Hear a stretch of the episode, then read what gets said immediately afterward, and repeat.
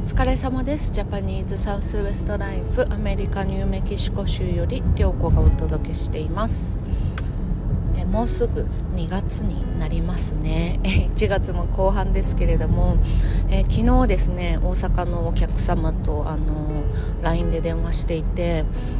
あの大阪は雪が降って電車も止まっていてでもう保育園とかも休みだし こんななんか生きてきて初めてだみたいな話をしてたんですが皆様のところは大丈夫でしょうか、えーと、実家のね静岡の方はあの雪は降ってないけどめちゃくちゃ寒いって言ってたんですが、まあ、地方によってね特に関西の方がなんかすごかったみたいですね。あのこんなねやっぱ雪に慣れてないとねあのなんかねあの どの程度の運転でダメなのかとかそういうのもわからないからなんか大変だなって思うんですがあの、まあ、とにかく皆様お気をつけてそしてあの暖かい格好でお過ごしください。風邪とかねほんとひかないように気をつけてくださいね。今もうほんとコロナもそうだしなんかあの R RSB だっけな？ちょっとすいません。ちゃんと調べてないんですけどあの子供にねすごい多い咳の症状があるんですね。でそれとあとコロナとあとインフルエンザその3つが結構もういろんなところで蔓延していてやっぱり風邪ひくともうコロナなのかインフルエンザなのかその、あ、咳がひどかったらそれなのかみたいな感じになるのでもうとにかくね子供たちも風邪だけはひかないようにっていう気をつけてるんですけれどもまあそんな気をつけてもね風邪ひいちゃう時はひいちゃうしまあ、寒いのでねこちらも寒いですね、まあ、雪はもうその寒波みたいなのは過ぎ去ったんですけどもう同じ寒波がですねそのアメリカの東側の方にあのニューヨークとかシカゴとかそっち方面にあの動いていてまたすごい大雪を降らせるみたいな予報が出ていてまたねそっちの方面でも結構いろんな被害が出そうだななんて思いながらここら辺は、まあ、ただただただ寒いっていう感じで。で、まあ、雪もね残ってますね。まだ全然残ってまして。で道とかも、まあ、あのアスファルトの道は大体もう溶けてるんですけれどもその舗装されてない道のところにはまだ雪が残っていて凍ってるっていう感じなので、まあ、まだ雪道運転みたいな感じの時もありますね。そんな感じです。えーとまああのー、最近の近況をお話しするだけなんですけれども、と、金曜日からですねアリゾナ州のツーソンにあるツーソンジェム省に行ってくるんですね。で、まあ、毎年あの事務所には行ってるんですけれども、まあ、今年はですねあの久々に日本からマライカのあのバイヤーが来るということであのそのバイヤーさんと一緒にお手伝いしながらあの荷物を送るという作業をですねしてくるのでその前にですねもう本当に片付けなきゃいけない仕事が山ほどあって今日と明日しかないんだけど終わるんだろうかってちょっとあの不安なんですがなのでちょっと早めに出勤してねあの仕事を片付けようと思ってるんですが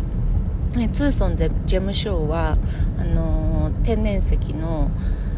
何て言うんですかねミネラルショーっていわゆるミネラルショーなんですがそのあの例えば池袋ミネラルショーとかやってるんですけれどももうそういうなんかね会場の中に収まるような規模じゃなくてもうすっごくねいろんなところでいろんな事務所が行われてるんですね。多分まあ、全部ちっちゃいのも数えたら20箇所ぐらいあるんじゃないかなっていう感じで、まあ、大体メインのところはですね45箇所ぐらいかなあるんですが